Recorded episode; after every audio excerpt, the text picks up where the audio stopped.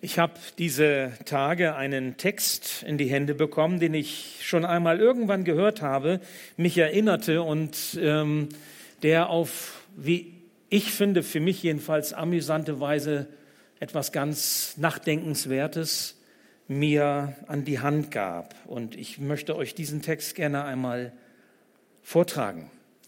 Ähm, der Autor ist unbekannt.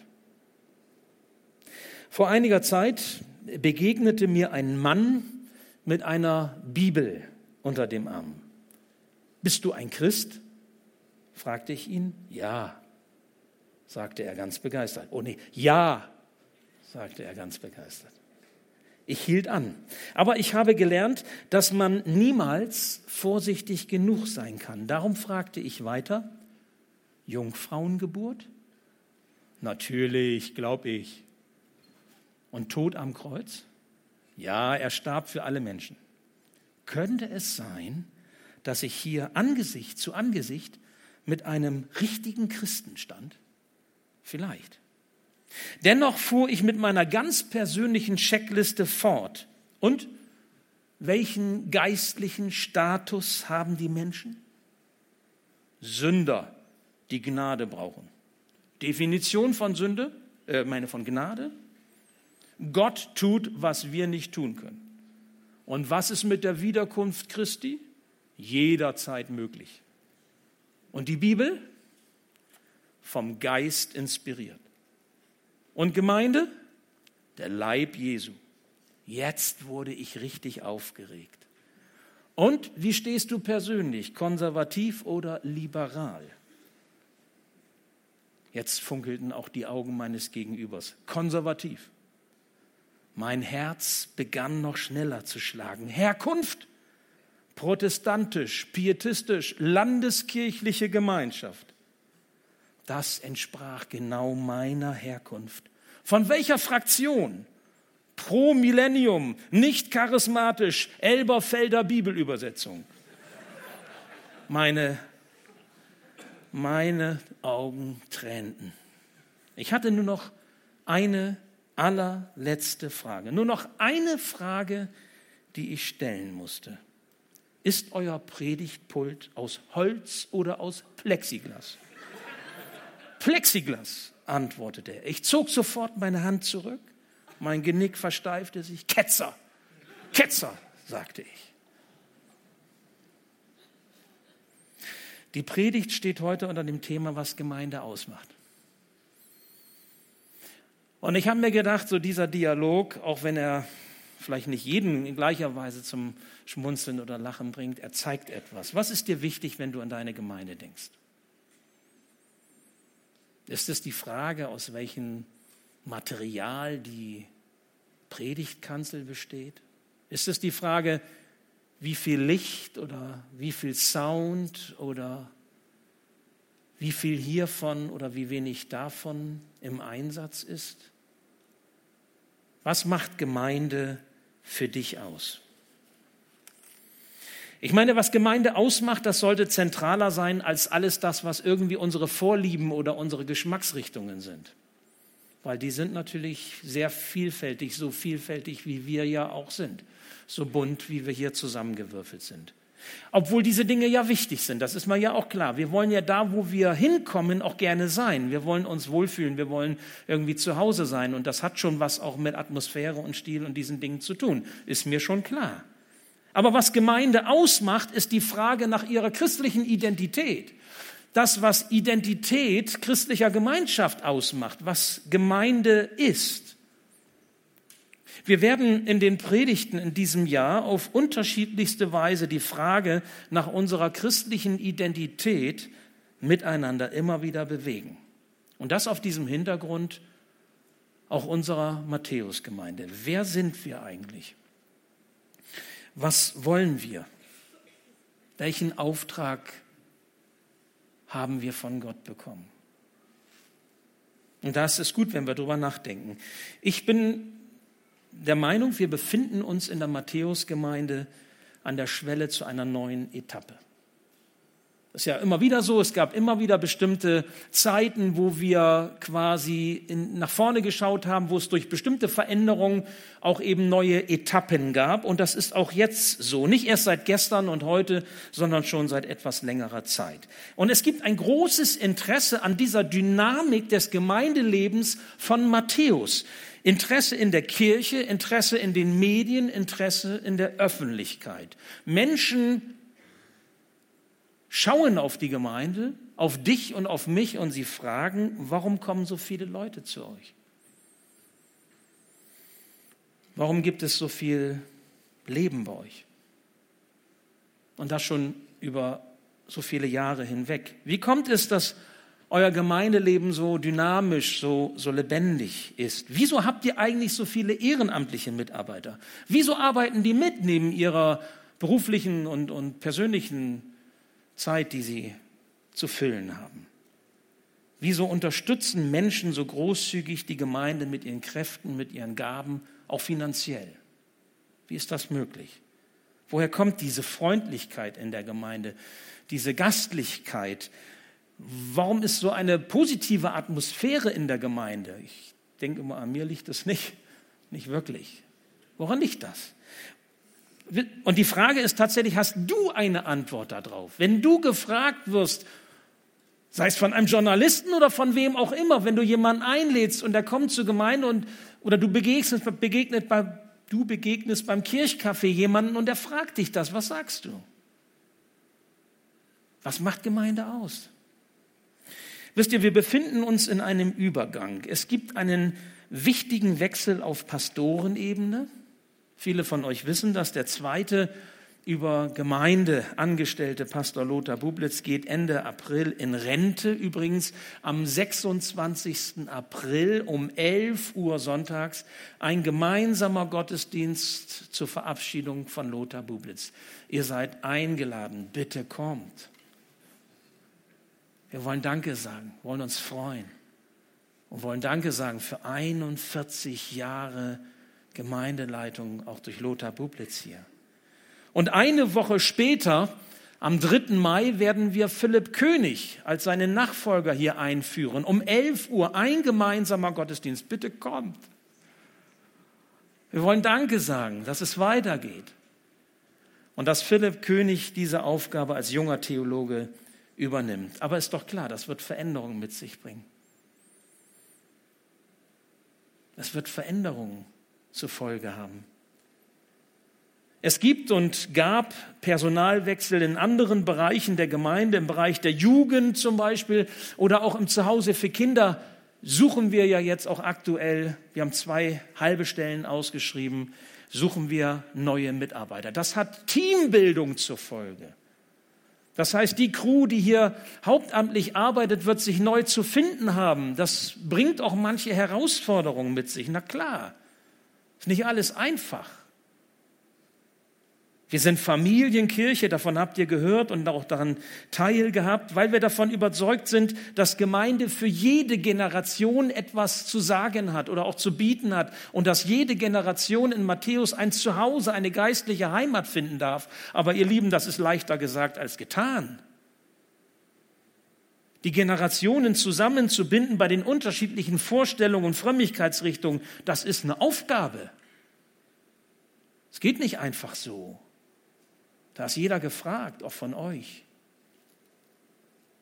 Wisst ihr, bei all diesen erfolgten oder anstehenden Veränderungen, Entwicklungen ist es nicht nur gut, sondern überaus wichtig, dass wir fragen als Matthäus-Gemeinde, was ist eigentlich unsere Identität? Was macht Gemeinde aus? Was zählt eigentlich? Was sind wir? Was wollen wir sein? Was sollen wir sein? Und die heutige Predigt stellt dabei so etwas wie eine, am Anfang des Jahres, am 26. Januar, so etwas wie eine grundlegende Richtungsweisung dar. Denn unsere Grundlage ist die Identität, die wir in Jesus Christus haben. Die Identität, die wir in Jesus Christus haben, jeder einzelne Christ und wir als christliche Gemeinde macht aus, was wir sind. Und ich habe einen Text dazu, den ich euch vorstellen möchte, den ich ganz betont langsamer lesen werde.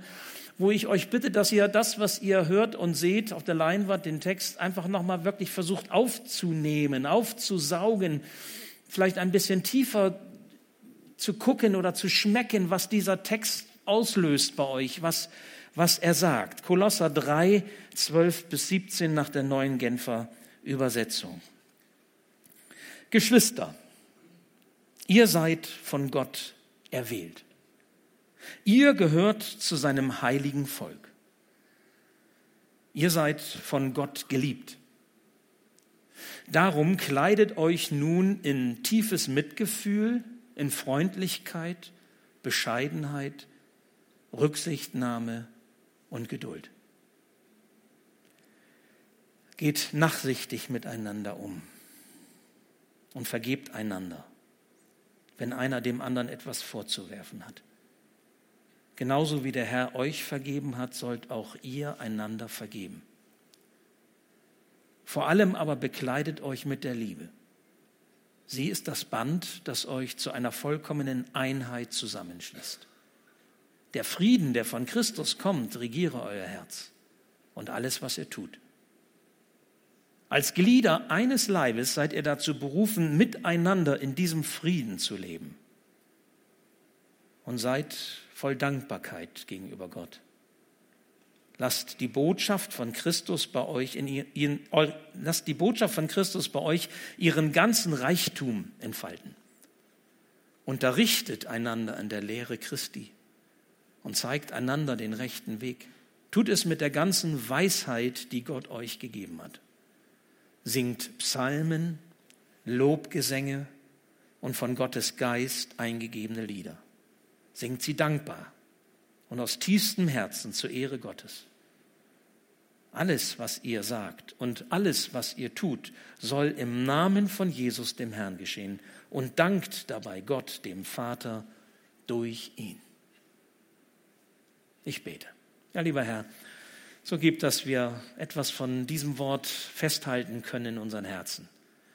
Dass etwas von diesem Wort hängen bleibt, dass etwas von diesem Wort uns zu dir zieht und bei dir hält, dass wir erkennen, was dieses Wort mit uns und unserer Gemeinde zu tun hat.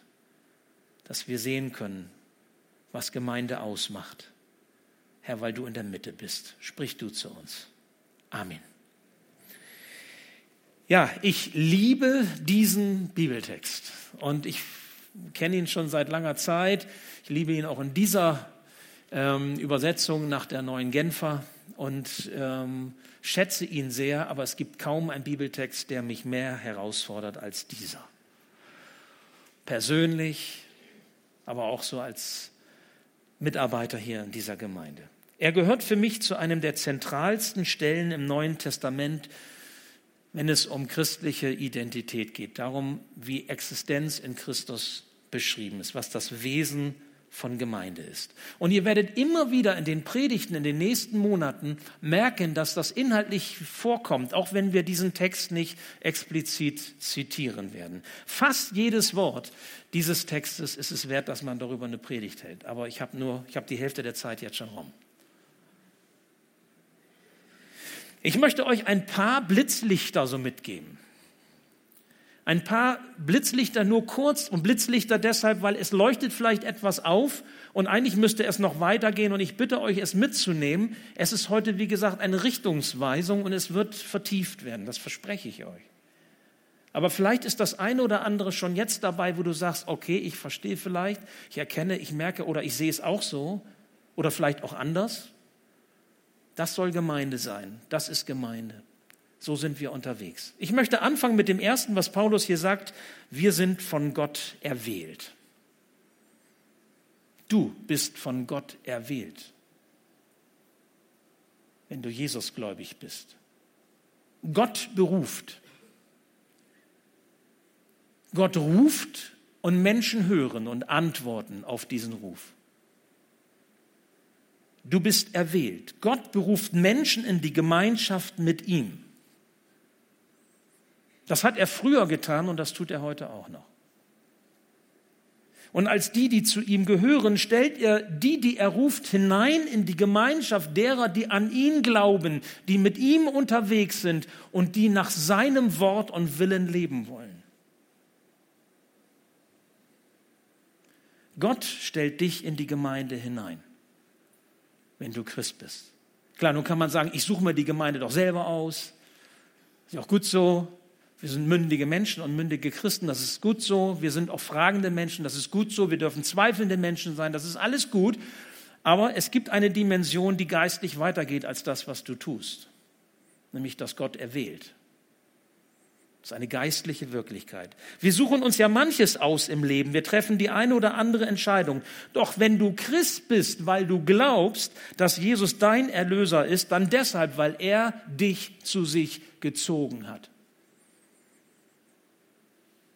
Das ist Erwählung. Er hat deine Wege geebnet. Er hat dir Türen geöffnet.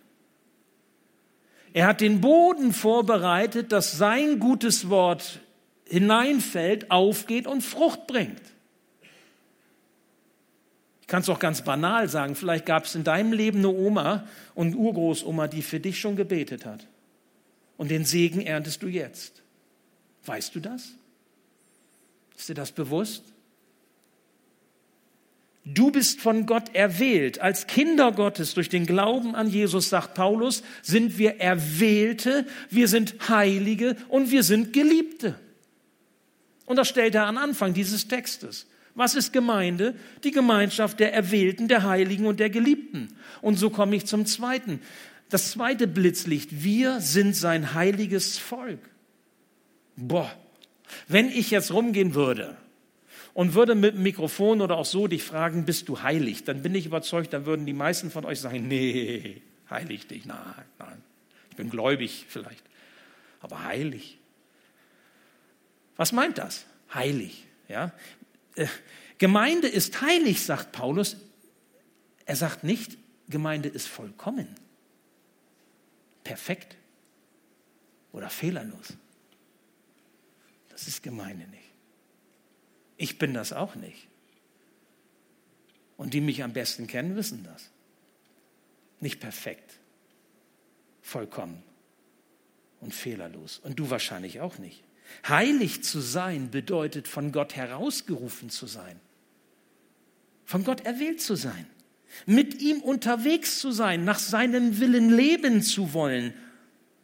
Und auch umkehren zu wollen, wenn man auf Abwege geraten ist weil Gott erwählt hat. Darum ist die Gemeinschaft der Glaubenden eine Gemeinschaft der Heiligen, nicht weil sie perfekt und vollkommen sind, ohne Fehler, sondern weil er sie herausruft. Wisst ihr, nicht Menschen sprechen einander heilig, Gott tut dies. Und das ist ein Unterschied. Er ruft Menschen heraus und er tut das auch bis heute. Für mich ist das eines der größten Wunder, die ich nicht verstehen kann, also wirklich nicht verstehen kann, weil es die Verstandesebene übersteigt, wenn jemand sagt, das und das hat mich bewegt, das und das hat mich angesprochen. Das kann ja sogar was sein, was mich selbst persönlich überhaupt gar nicht groß bewegt. Aber der andere ist getroffen. Der ist, der ist, der ist im Herzen bewegt, weil, weil es eine geistliche Dimension ist des Wirkens Gottes, die wir nicht mit dem Verstand ergreifen können und verstehen können.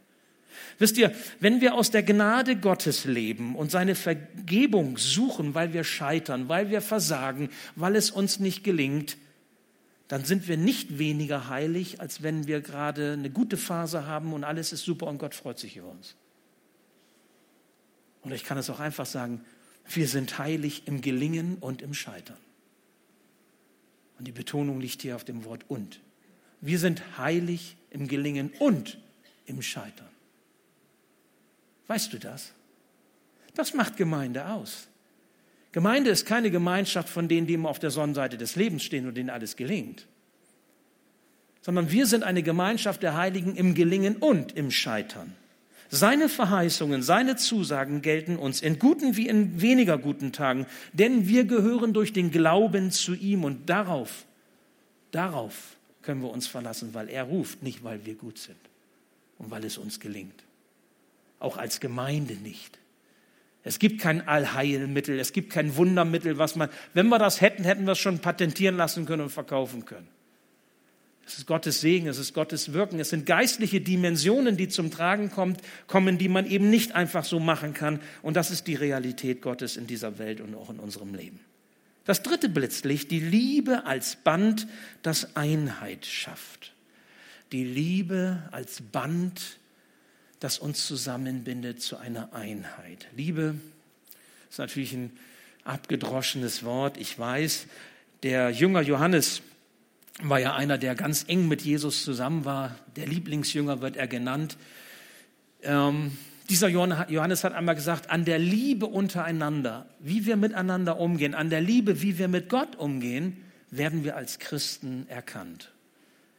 Also ob du zu Gott gehörst, ob du Christ bist, zeigt sich nicht daran, wo du zugehörst, sondern wie du lebst, wie du bist. Ob die Liebe zu deiner Identität gehört. Das ist das Entscheidende. Liebe, je älter ich werde, desto mehr fällt mir das auf. Liebe ist ein weites Übungsfeld. Und ein Leben reicht nicht aus, um es wirklich gänzlich zu lernen. Eine Ehe reicht nicht aus, um es gänzlich zu lernen. Ein Familienleben reicht nicht aus, um es wirklich hinreichend zu lernen. Wir haben so viele Gelegenheiten, diese Liebe, dass sie sich bewähren muss und wir herausgefordert sind. Jedenfalls sehe ich das so und erlebe das auch immer wieder so. Das fängt in den kleinsten Einheiten an zwischen zwei Menschen und das geht weiter bis hin zum gesellschaftlichen, zur gesellschaftlichen Bedeutung. Wie gehen wir miteinander um? Wie gehen wir auf Menschen zu? Vielleicht auch gerade auf die, die anders ticken als wir. Die anders glauben, anders sind, nach anderen moralischen Vorstellungen leben, anders denken über das ein oder andere Thema. Zeigt sich da Liebe praktisch oder ist es reine Theorie? Wisst ihr, eine Kultur in Matthäus und in unserem Leben, die Menschen willkommen heißt, ist nicht eine Frage des Gemeindekonzepts, sondern eine Frage, was für einen Maßstab wir in unseren Herzen haben. Es ist eine Frage der praktischen Liebe. Und um diese praktische Liebe geht es.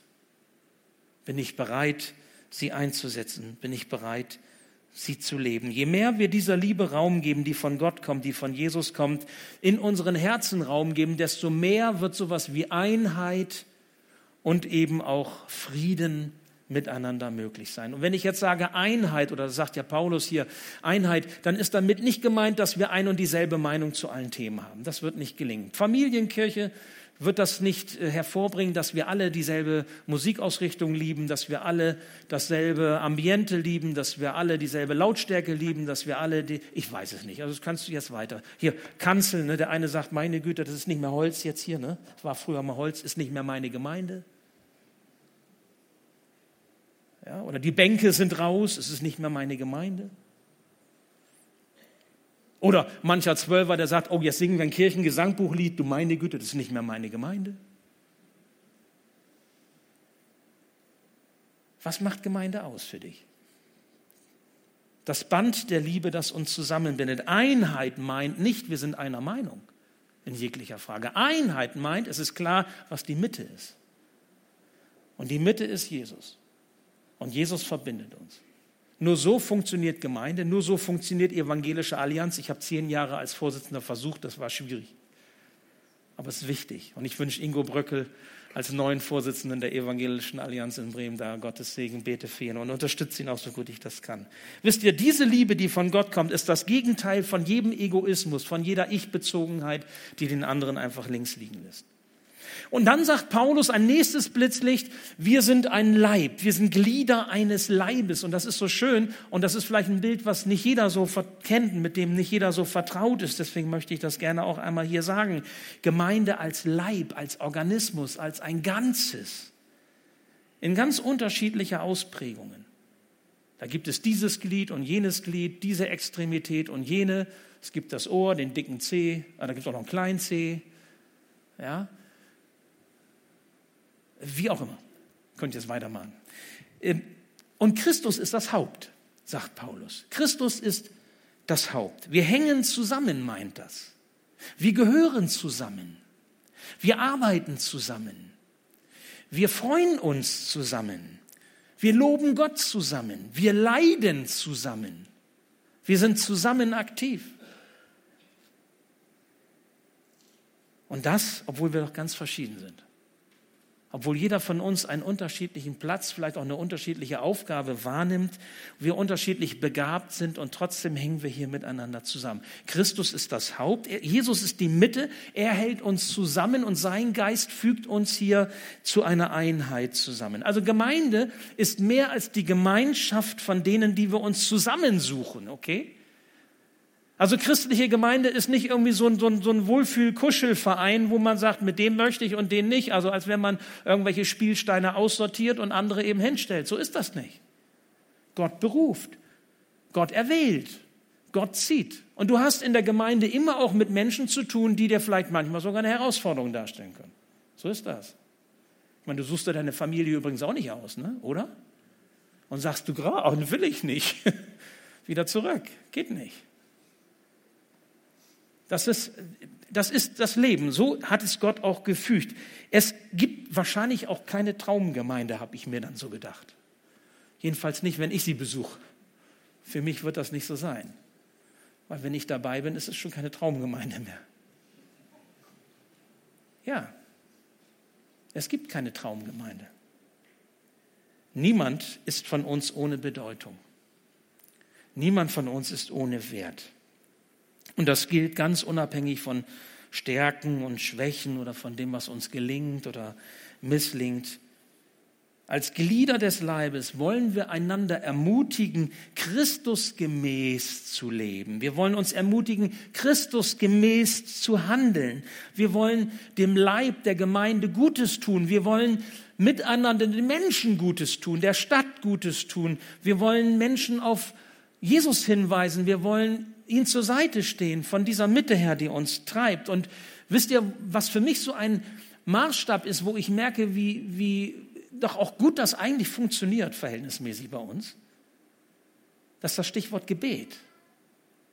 Ich bezeichne Matthäus als eine lebendige Gebetsgemeinschaft. Klar kann das besser sein, die Leute aus dem Gebetskreisen, manche gucken mich jetzt schon fragend an, äh, die, nicht, das können immer noch mehr beten und äh, ja, ist klar, so das ist mir schon deutlich, aber wenn man sich Matthäus anschaut, und das ist ja mal interessant auch für Leute, die von außen drauf gucken, dann ist Matthäus eine Gebetsgemeinschaft.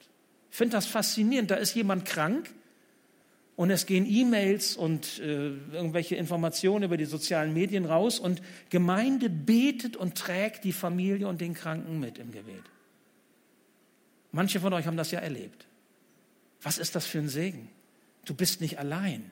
Du hängst nicht in der Luft. Dein, dein Schicksal ist nicht egal, sondern es gibt Menschen, die, die, die, die leiden mit und die freuen sich mit, die sind dir nah auf diese Weise. Das ist kein Familienersatz, ja. Das ist auch noch nicht die engste Freundschaft vielleicht, aber es, es ist etwas, was trägt. Matthäus als lebendige Gebetsgemeinschaft und für mich ist das der, das Bild des Leibes. Wie Paulus sagt, leidet das eine Glied, leidet das andere mit. Ja, du kannst ja nicht irgendwie sagen, mein Bein geht schon mal los und ich bleibe noch auf dem Sofa liegen. Das funktioniert nicht. Also entweder gehst du, das, du bist ganz brutto. Und entweder es geht oder es geht nicht. Und das ist der Leib. Okay? Niemand steht hier einfach so für sich. Und darum ist es gut, wenn wir unseren Weg und unseren Platz in der Gemeinde finden, damit wir das leben können, was Gott in uns hineingelegt hat und was wir sein dürfen, auch als Segen für andere. Ein weiteres Spotlight, wir sind gleich am Ende, die Botschaft und Lehre des Evangeliums. Das ist mir nochmal wichtig, auch an dieser Stelle ganz deutlich zu sagen. Die Botschaft und Lehre des Evangeliums. Paulus ist Theologe durch und durch, der hat den Römerbrief geschrieben, ein theologisches Lehrstück, was viele Geistliche und Theologen und Wissenschaftler bis heute bewegt. Was christliche Gemeinde den Menschen zuallererst zu bieten, man zu geben hat, das ist die Botschaft des Evangeliums von Jesus Christus. Und diese Botschaft des Evangeliums von Jesus Christus, diese frohmachende Botschaft, dass Jesus zur Vergebung unserer Schuld gestorben ist und dass er von den Toten wieder auferstanden ist, und zwar als Tatsache, um ewiges neues Leben hervorzubringen. Das ist die Lehre und Botschaft des Evangeliums. So glauben wir es. Und auf diese Botschaft im Übrigen verweist das Alte Testament und auch das Neue Testament immer wieder an ganz vielen Stellen. Das ist die zentrale Botschaft. Und es ist meine Überzeugung, dass diese Botschaft alle Menschen brauchen. Alle Menschen. Egal welcher Religionszugehörigkeit, egal nach welchen Werten sie leben, nach welchen politischen oder kulturellen Eigenarten. Alle Menschen. Denn diese Botschaft ist unsere Rettung. Es geht nicht allein um das Hier und Jetzt, sondern immer auch um die Ewigkeit bei dieser Botschaft. Paulus wusste das. Paulus rechnete noch damit, dass Jesus als der Richter wiederkommt zu seiner Lebzeit und dass er das noch mitbekommt. Die Theologen nennen das Naherwartung. Er hatte eine Naherwartung. Er erwartete, dass er das noch erleben durfte. Gut, 2000 Jahre sind vergangen und manche hat es vielleicht schon vergessen, aber Jesus kommt wieder. Und wenn er wiederkommt, so sagt es die Schrift, und das hat auch ein Paulus ganz klar so formuliert, ihr braucht nur die Thessalonicher Briefe zum Beispiel lesen, dann kommt er als der Richter, als der, der Gericht üben wird. Jesu Vergebung von Schuld und Sünde und das ewige Leben, das er dem schenkt, der an ihn glaubt, diese Botschaft entscheidet darüber, wo wir die Ewigkeit verbringen. Und wir wollen den Menschen sagen, dass sie, wenn sie Jesus an ihrer Seite haben, den Himmel offen haben. Und eine Hoffnung haben, die der Tod nicht nehmen kann, unabhängig davon, wie man gelebt hat. So gut man auch versucht, wenn man denn so unterwegs ist, das Gute auch zu tun. Aber eben, wie gesagt, scheitern und gelingen. Ob wir an Jesus glauben als unseren Erlöser, entscheidet darüber, ob wir für immer mit Gott sein werden das nennt die Bibel Himmel, oder ob wir für immer ohne Gott sein werden, das nennt die Bibel Hölle.